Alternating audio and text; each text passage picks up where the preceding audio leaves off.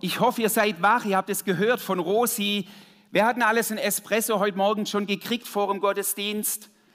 Okay, es waren gar nicht so viel. Alle anderen sind wahrscheinlich erst eine Minute vor zehn gekommen und dann war die Espressomaschine schon wieder ausgeschaltet. Also es lohnt sich manchmal so fünf Minuten früher zu kommen in den Gottesdienst. Wachsamkeit, hallo wach. Bevor ich gleich mit dem einsteige, wer von euch würde sagen, ich bin fit in Mathe? Klammer rechnen. Ich habe eine Matheaufgabe für euch. Wer kann die kurz rechnen? Was kommt raus? Ergebnis? Ich bin mir jetzt gar nicht mehr sicher, weil meine Frau hat es mal ausgerechnet und dann ist sie auf ein anderes Ergebnis gekommen. Ich habe es nur aus dem Internet, die Aufgabe. Also Ergebnis ist, könnt ihr mal nachrechnen, 107. Kommt raus. Warum Matheaufgabe zum Start des Gottesdienstes? Ich hatte mal einfach ein inneres Bild und es hilft mir immer so in Bilder manchmal einfach zu denken. Wisst ihr, in dieser Matheaufgabe, was ist wichtig beim Klammerrechnen? Nur so viel weiß ich noch. Also, ist echt schon lange her. Ähm, es ist wichtig, man, muss, man rechnet, das, was innen drin ist in diesen Aufgaben, ist total wichtig auch, muss man auch Regeln beachten. Aber ganz, ganz arg wichtig sind eben die Klammern. Ja? Auf die Klammern kommt es an. Da gibt es so kleinere Klammern und die größeren Klammern und die ganz großen Klammern außenrum. Und mir war das ein Bild, diese große Klammer in all dem, was geschieht. Und das nochmal, was da innen drin geschieht, ist nicht unwichtig, aber die große Klammer ist das Entscheidende. Und da habe ich für euch zwei Bibelverse, die für mich das zum Ausdruck bringen. Der eine Bibelvers ist in Offenbarung 1, Vers 8, wo Jesus sagt, ich bin das A und das O, Alpha und Omega. Also das heißt für mich, was sagt er? A, Anfang, Omega, Ende. Ich bin die große Klammer. Ich bin der Herr, der da ist, der da war und der da kommt. Also das ist die große Klammer unserer, deiner Mathe-Lebensrechnung. Der andere Vers, ähm, Hebräer 12, Vers 2. Lasst uns aufsehen zu Jesus in diesen unsicheren Zeiten, wo wir jetzt gerade leben. Lasst uns aufsehen zu Jesus. Er ist der Anfang oder Anfänger und Vollender auch deines Glaubens. Macht es dir Mut? Schafft es dir Zuversicht? Ich finde es total ermutigend. Nimm das mal aus dem Gottesdienst mit.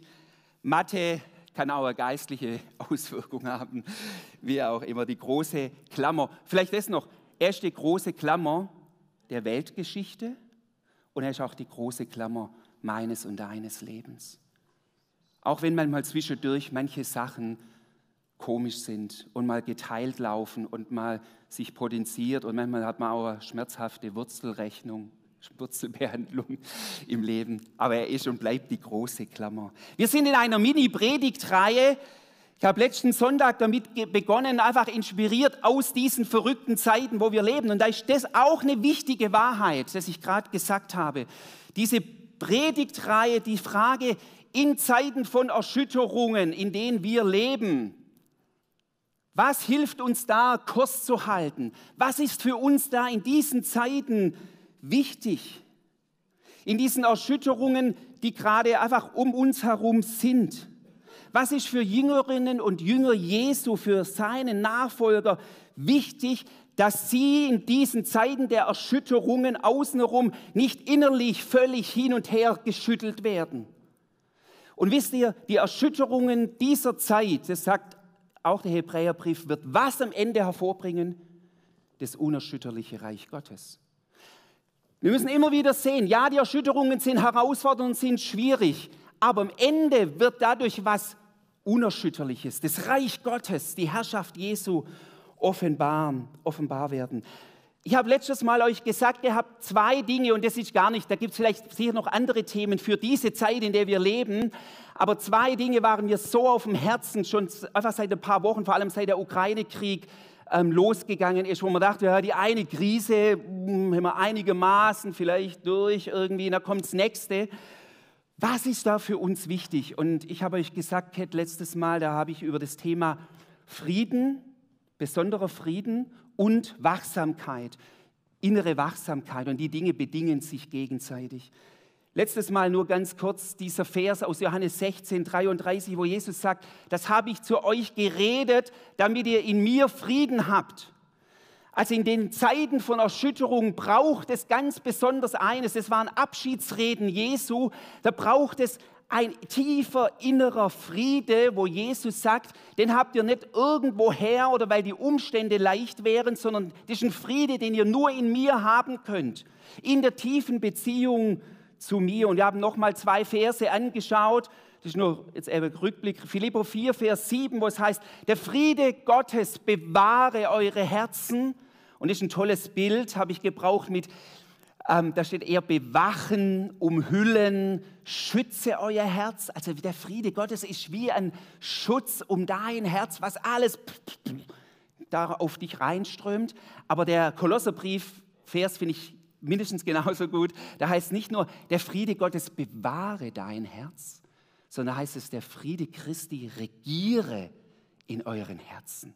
Hey, das ist nochmal was, noch was anderes. Der Friede Christi also das heißt, Paulus sagt, agiert nicht aus Hektik heraus, aus dem Getriebensein, sondern agiert aus meinem Frieden heraus. Der soll die regieren in euch.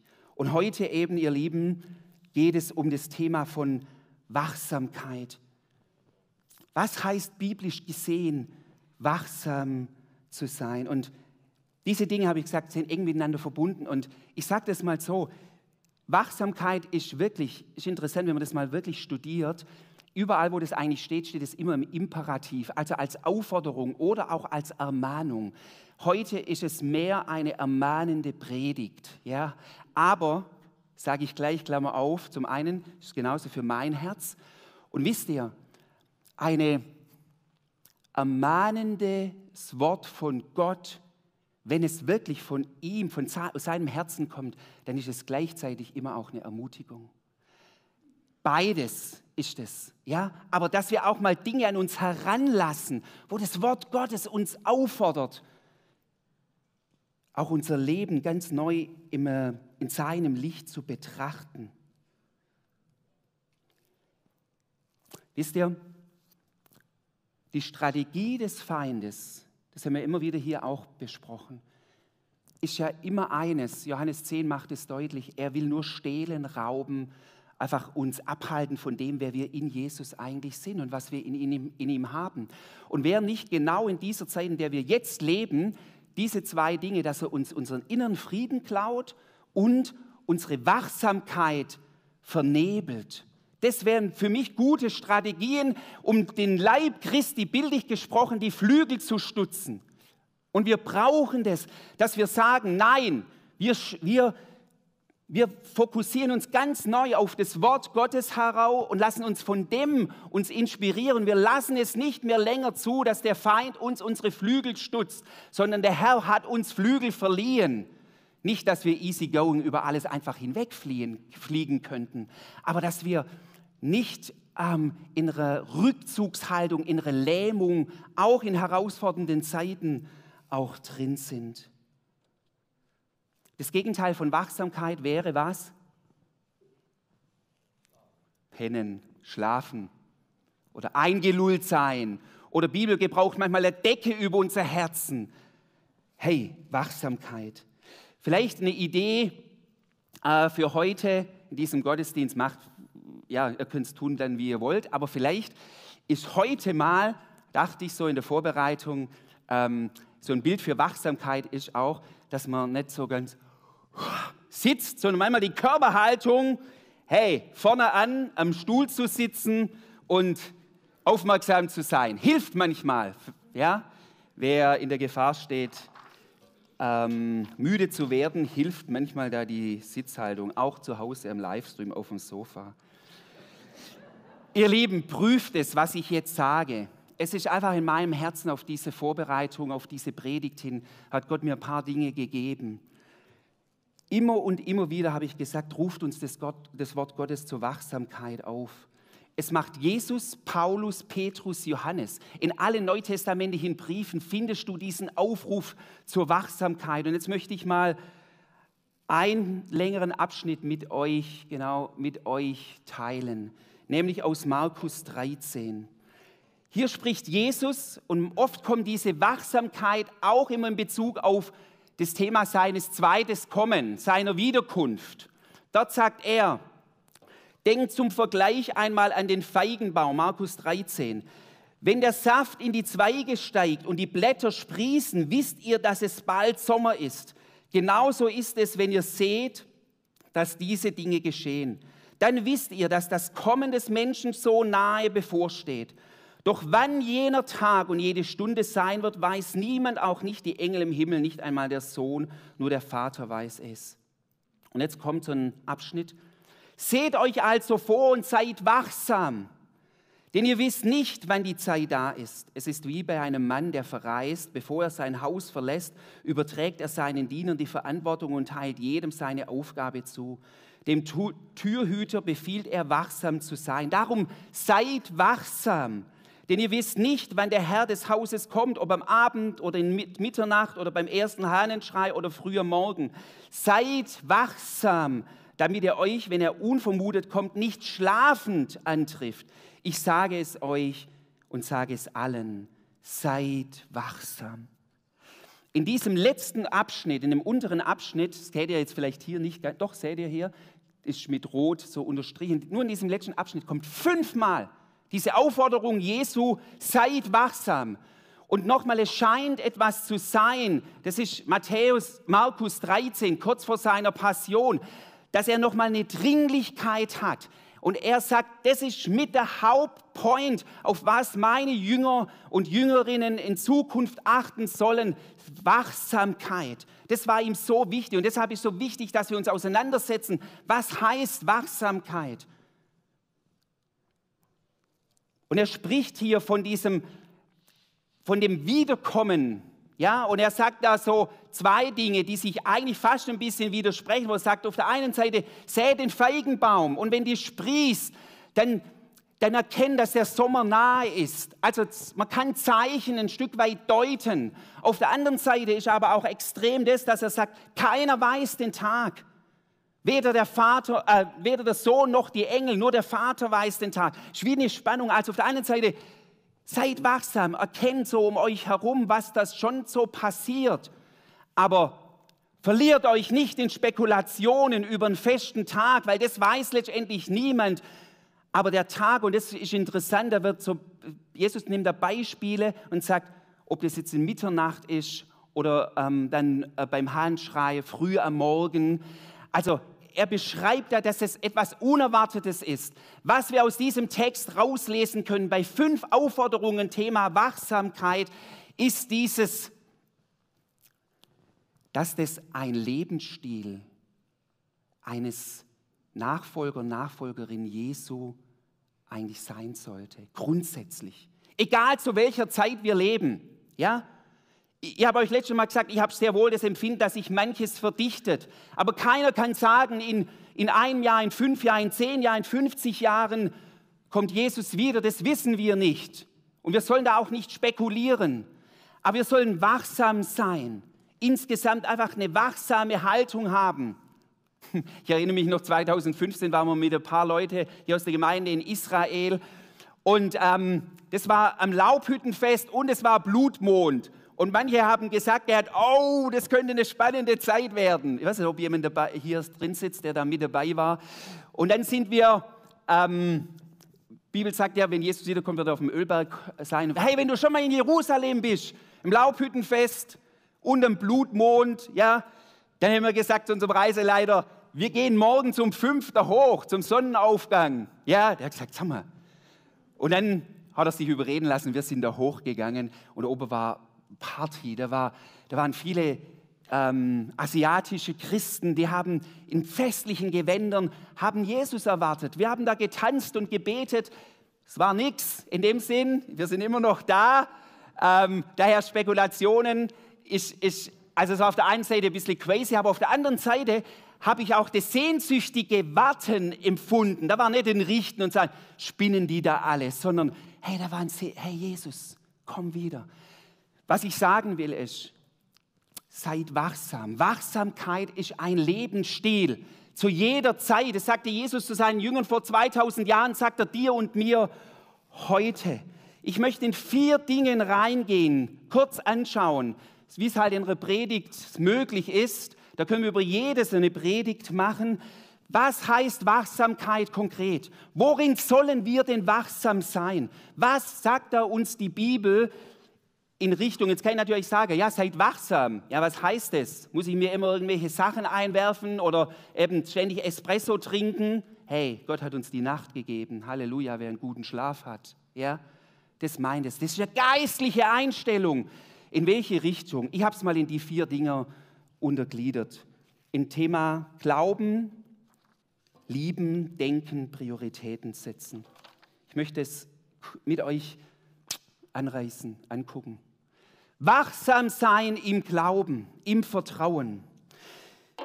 Wachsam, warum ist das so wichtig? Und was heißt es im Glauben, im Vertrauen? Die Basis unserer Beziehung zu Gott ist was? Ist Vertrauen, dass er gut ist und dass er Herr ist. Das große Drama, und das hört ihr heute nicht zum ersten Mal, das große Drama der Menschheit hat begonnen, als der Mensch sich hat herauslösen lassen von der tiefen Glaube, von dem Vertrauen, dass Gott gut ist. Satan, die Schlange in Eden, sollte Gott wirklich gesagt haben. als er dieses Vertrauen unterminiert. Und er hatte Erfolg damit. Und wir sollten wachsam sein in dem, wie, wie unser Glaube, unser Vertrauen in einen Gott ist, der diese Welt in seinen Händen hält und der gut ist. Ich bringe euch da mal einen Vers. 1. Korinther 16, Vers 13 steht auch dieses drin, das sagt Paulus, seid wachsam und haltet unbeirrt am Glauben fest. Seid mutig und seid stark. In welchem Glauben müssen wir denn denn festhalten? Nicht, weil ich der Hero bin, sondern weil er den Sieg hat. Der Glaube darauf, dass das am Kreuz es ist vollbracht, wirklich Realität ist. Sei wachsam, dir das nicht klauen zu lassen. Dieses tiefe Vertrauen in deinen Gott. Paulus ruft die Gemeinde auf und sagt, seid wachsam. Es kann schnell geschehen, dass Glaube und Vertrauen so lange gut ist, bis eine herausfordernde Situation kommt. Und dann ist vielleicht dein inneres Feuer von Glaube und ja, Halleluja, ist es plötzlich, dann brennt es ganz, ganz schnell runter. Wachsamkeit. Was, was will uns unser Vertrauen in den lebendigen Gott, in seine Zusage, in diesen Bund der Gnade, in dem wir leben dürfen? Was will, was ist es, was uns da wie immer eine Decke drauflegen möchte? Unsere eigene Selbstgerechtigkeit selber machen müssen zu sagen, wie ist dieser blöde Spruch, hilf dir selber oder wie ist das, weiß jetzt gar nicht. Wie geht's? Ja, hilf dir selber, dann hilft dir Gott. Ist ein Quatsch. Hey, Wachsamkeit in diesem Vertrauen, in diesem Glauben. Wenn wir von Wachen lesen in der Bibel, ist es häufig in Verbindung mit wachet und betet von Gebet. Und Gebet meint die Bibel nie eine fromme Pflichterfüllung. So, jetzt muss ich auch noch zehn Minuten am Tag beten, damit er zu oben zufrieden mit mir ist. Beten ist ein Ausdruck von Beziehung, von Glaubensstärkung. Da kriege ich eine neue Impulse, da schaue ich ihn an. Und aus dem heraus kann ich wieder, wird mein Glaube, mein Vertrauen in ihn gestärkt. Deshalb betende Menschen sind wachsame Menschen. Das geht einher. Und das meine ich jetzt null moralisch oder sonst irgendwie pflichtmäßig. Wie viel Zeit verwenden wir fürs Gebet? Wo hat es Raum? Und nochmal, weil Gebet, weil Beten Beziehung ist, weil Beziehung zu Gott durch das auch Ausrichten auf ihn hin etwas ist, was mein Glaube enorm wieder aufbaut. Und wir brauchen es darf ich uns fragen, ich habe gesagt, ich möchte im Punkto wirklich ermutigend, ermahnend, das war einfach, wo, wo ich so empfunden habe, ähm, Günther, ermahnend und darin aber doch ermutigend zu sein. darf ich uns heute fragen, und das sage ich nicht anklagend, sondern werbend, richtig verstehen. Ich sage das werbend. Welche Qualität oder Level hat mein Vertrauen in meinen Gott? Wo hast du vielleicht Enttäuschung erlebt, wo du was anderes von ihm erhofft hast? Und du glaubst zwar noch, nennst dich Christ und du bist es auch, du bist ein Kind Gottes, aber dein tiefes Vertrauen in ihn hat schon ziemliche Macken bekommen. Wie viel Leidenschaft ist da noch drin? Bete und sage, Heiliger Geist, erwecke in mir neu Glauben. Wisst du, du kannst Vertrauen zu Gott auch nicht einfach nur machen, wie man einen Lichtschalter um, umträgt. Aber es liegt mit an uns, wo ich sage, das meine ich mit Glaube, äh, seid wachsam und betet, in diese Beziehung einzutreten, neu zu entdecken, wer er ist. Manche kennen diesen Vers, der sieht echt, ähm, der, ist, der ist schon ermahnend, aber von Petrus. Und dieser Vers ist für mich Genau das, was im Garten Eden geschehen ist. Petrus ruft auf und sagt, seid nüchtern und wacht, euer Widersacher geht umher wie ein brüllender Löwe und sucht, wenn er verschlingen kann, dem widersteht standhaft durch, ich würde sagen, durch Glauben, nicht nur an Jesus, sondern durch seinen Glauben in Jesus, in dem, was er gewirkt hat. Widersteht ihm, im Glauben, im Vertrauen. Das Zweite, wo wir also nimm das. Hey, gib dich, wenn da etwas schläfrig ist, wenn da was auf dein Herz gekommen ist, in diesem tiefen Vertrauen in deinen Gott, sprech mit Menschen drüber. Bet wieder, dass der Heilige Geist es erweckt, dass du vielleicht wieder zurückkommst oder eine neue, wieder wieder was zum Brennen beginnt in diesem tiefen Vertrauen in ihm. Das zweite war Wachsamkeit im Lieben. Wisst ihr, das Wesen Gottes ist Liebe und der Kern des Lebens ist auch Liebe. Ihr kennt wahrscheinlich das Dreifachgebot, wo Jesus sagt, liebe Gott von ganzem Herzen und deinen Nächsten wie dich selbst. Warum habe ich das Wachsamkeit im Lieben? In seiner Endzeitrede in Matthäus 24, da sagt Jesus folgenden Vers. Und weil die Gesetzlosigkeit überhand nehmen wird, wird bei den meisten die Liebe erkalten. Wachsam sein im Lieben. Jesus beschreibt hier einen Zustand und sagt, wenn die Gesetzlosigkeit überhand ne-, genommen wird.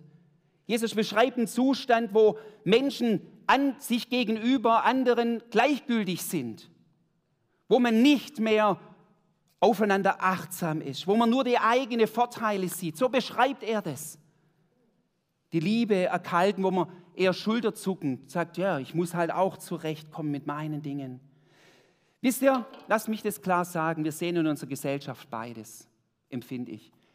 Ich bin begeistert gerade über die Riesen auch Solidarität, die es sehr wohl gibt auch in unserer Gesellschaft. Ja, ich bin ja nicht Schwarz-Weiß-Maler, sondern wir sehen jetzt gerade, was Ukraine betrifft, wie viel Hilfe und Unterstützung da auch da ist. Das ist die eine Seite, die gibt es sehr wohl. Aber wir haben auch in unserer Gesellschaft Auswüchse von Egoismus, wo Liebe erkaltet ist, auch unter den Frommen. Corona hat da ihre Spuren hinterlassen, wo Unversöhnlichkeit einfach Raum gegeben worden ist und das auch gelassen wird und wo die Liebe ein Stück weit erkaltet ist, prüf das für dich selber. Wo ist meine Liebe zu meinem Bruder, zu meiner Schwester erkaltet oder abgekühlt, sage ich mal. Wachsamkeit in der Liebe. Hm, kürzlich habe ich mit einem äh, anderen geistlichen Leiter gesprochen und der hat einfach gesagt, Günther, was jetzt dran ist in dieser Zeit, ist einfach, die Welt braucht einfach ein Output von Liebe. Verströmt Liebe. Verström Liebe, Wachsamkeit. Nochmal, auch diese Liebe kann ich nicht aus mir herauspressen, sondern sie fließt, indem ich die Quelle alles, aller Liebe in meinem Herzen einfach Raum gebe. Wachsamkeit in der Liebe. Wo will Gott uns heute Morgen ansprechen, ermahnen, wachrütteln und sagen, wo brauchst du ein neues aufwachen hinsichtlich dessen, wo in Bezug auf deine Beziehungen Dinge erkaltet sind, abgekühlt sind. Lass dir das vom Geist Gottes zeigen. Er wird dir sogar Namen zeigen. Und ich glaube, liebende Menschen sind wachsame Menschen. Liebende Menschen sind wachsame Menschen. Aufmerksam.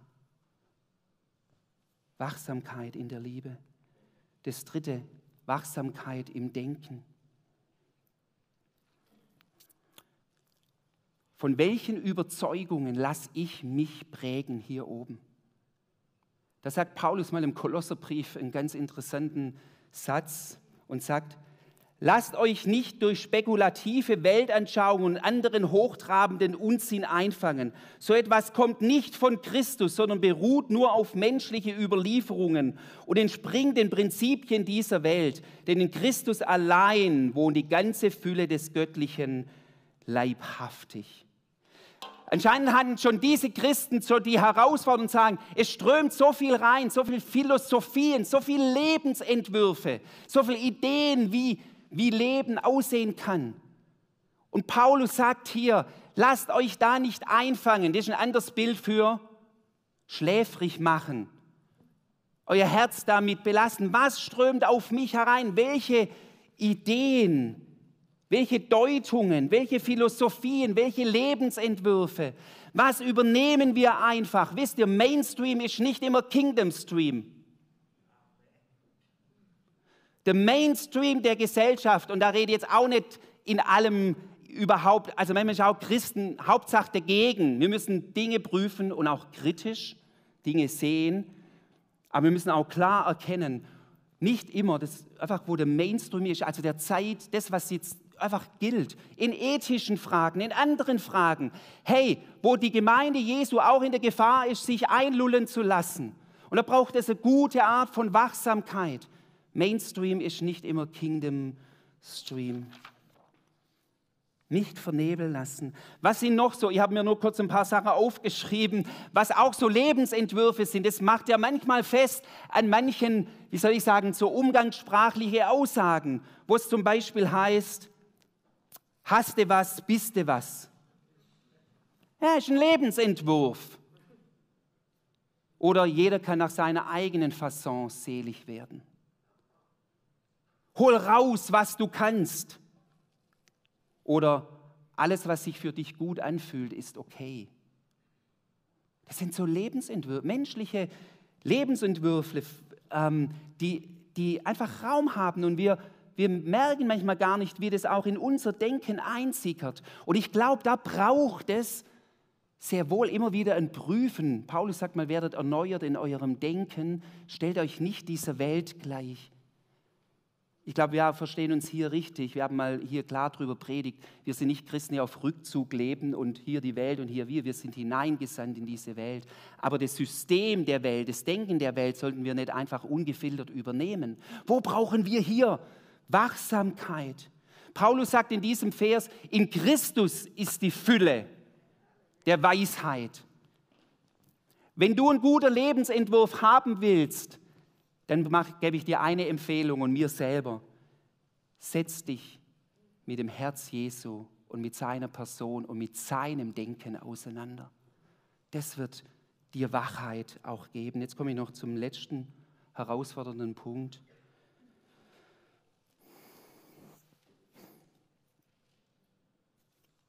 Wachsam im Setzen von Prioritäten. Ich sage das vorab, Gott freut sich dran, wenn wir unser Leben auch genießen. Er ist der Schöpfergott. Er hat all die wunderbaren Dinge. Hey, jetzt der Sonnenschein, der Frühling. Wir dürfen es genießen.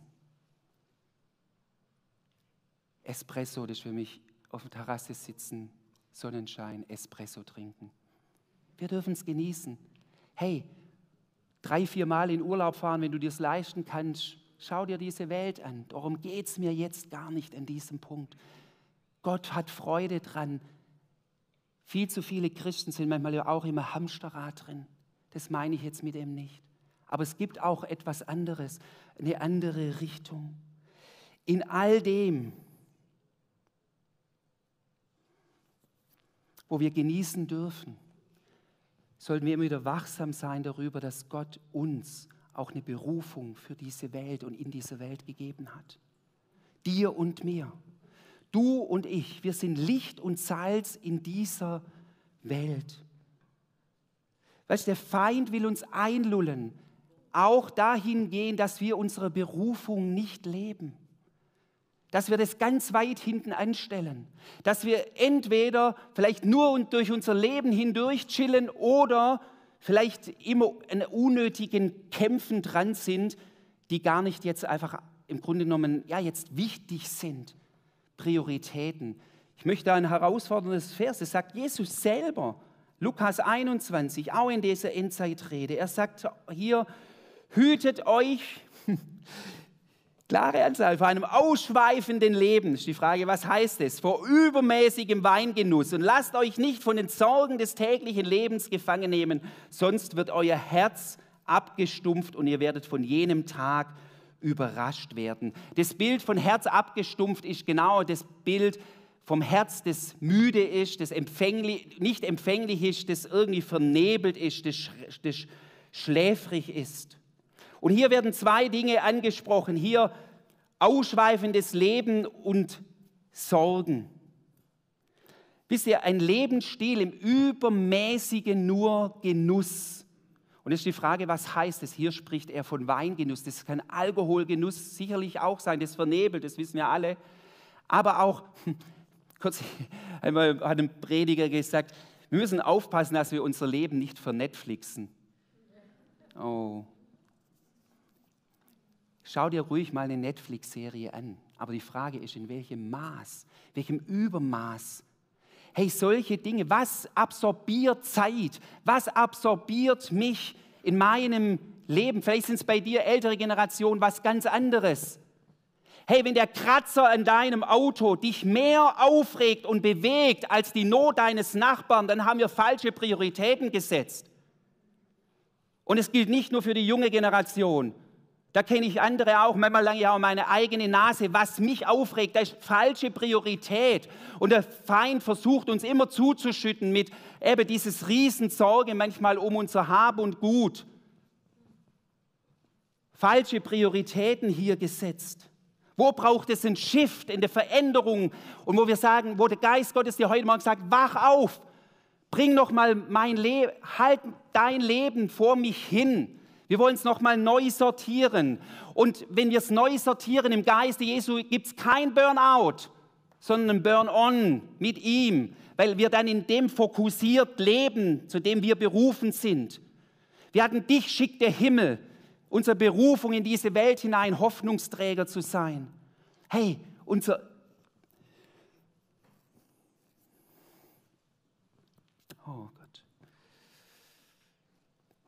Egal wie alt du bist, halt dein Leben nochmal hin. Ich schließe jetzt ab, kommt ihr nach vorne, das Lobpreisteam. Epheser 5, da heißt es, ich muss kurz da, das nicht hier drauf, also der Vers davor heißt, wache auf, der du schläfst und achte darauf, wie ihr lebt. Das sagt Paulus. Wache auf, der du schläfst, achte darauf, wie ihr lebt. Seht ihr diese Verbindung zwischen Aufwachen und seine Prioritäten ganz neu zu überdenken? Ich glaube wir leben in einer Zeit, wo es wichtig ist, dass die Gemeinde Jesu ganz neu ihre Prioritäten neu oder dein, was ist mir wichtig, was ist für den Herrn für mich wichtig, wo ist meine Berufung?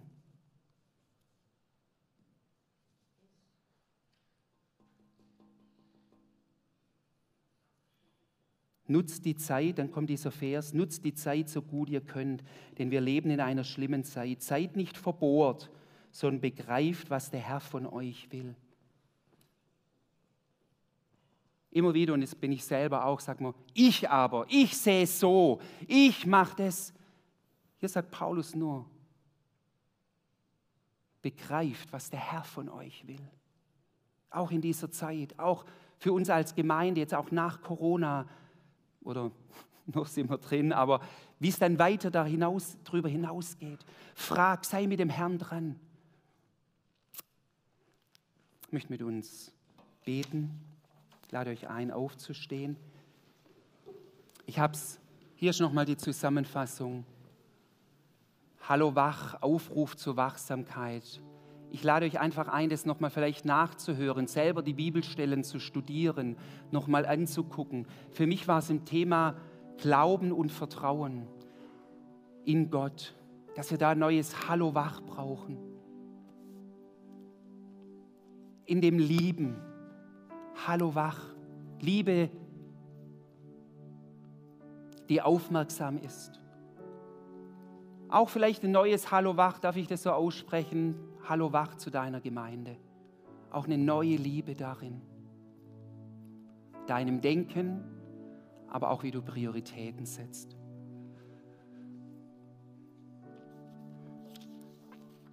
Können wir diesen letzten Vers im Thessaloniker Brief, des Paulus hier schreibt, miteinander sprechen? Aus 1. Thessaloniker 5, 6 bis 8. Ich hoffe, ihr könnt es lesen. Ihr dürft gerne laut mitsprechen. So lasst uns auch nicht schlafen wie die anderen, sondern lasst uns wachen und nüchtern sein. Wir aber, die wir dem Tag angehören, wollen nüchtern sein, angetan mit dem Brustpanzer des Glaubens und der Liebe und mit dem Helm der Hoffnung auf das Heil. Halleluja. Lebendiger Gott, du hast uns hineingestellt jetzt in diese Zeit. Du hast uns hineingestellt als deine Kinder, genau in diese Zeit jetzt auch von aufkommenden Unsicherheiten.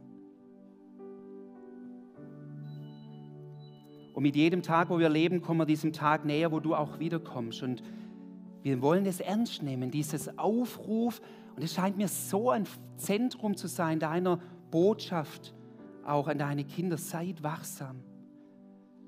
Lasst euch das nicht rauben von Irrlehren, auch von unguter es kann das Chillen sein, aber das kann auch das ungute, fromme Gesetzlichkeit sein.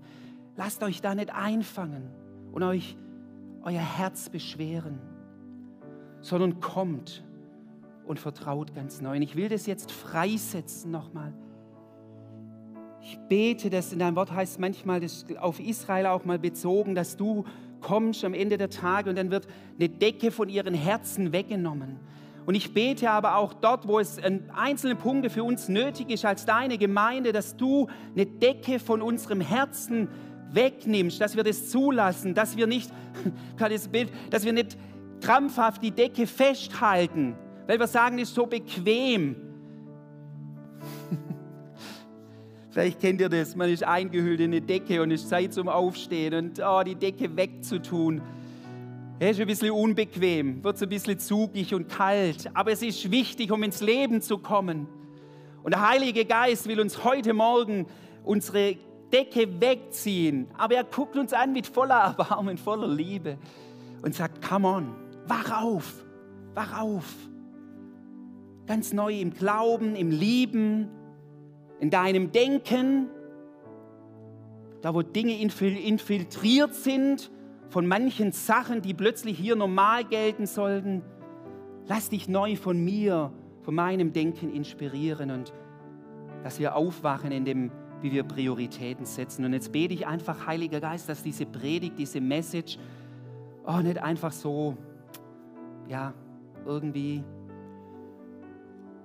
ähm, gehört wurde, sondern ich bete um das, dass wir es ranlassen um diese Wirkungskraft. Und dass hier ganz, ganz viele jetzt sind, die diese, diese Decke gerne loslassen und neu aufstehen. Und wir singen jetzt gleich dieses Lied. You are here, moving in the midst. Das heißt, du bist hier, du bewegst dich unter uns. Und jetzt bete ich, du bist der Waymaker, Miracle Worker. Du bist der, der Wege ebnet, der Wunder tut. Und jetzt bete ich, dass, dass in dem einfach du nochmal Dinge uns zeigst, aufs Herz legst, was das vielleicht für jeden, auch in seiner Situation, unterschiedlich, auf unterschiedliche Weise bedeutet. Und ich segne euch. Wach auf, Gemeinde Jesu. Es ist Zeit aufzuwachen. Und an deiner Hand, Heiliger Geist, in die Zukunft hineinzugehen.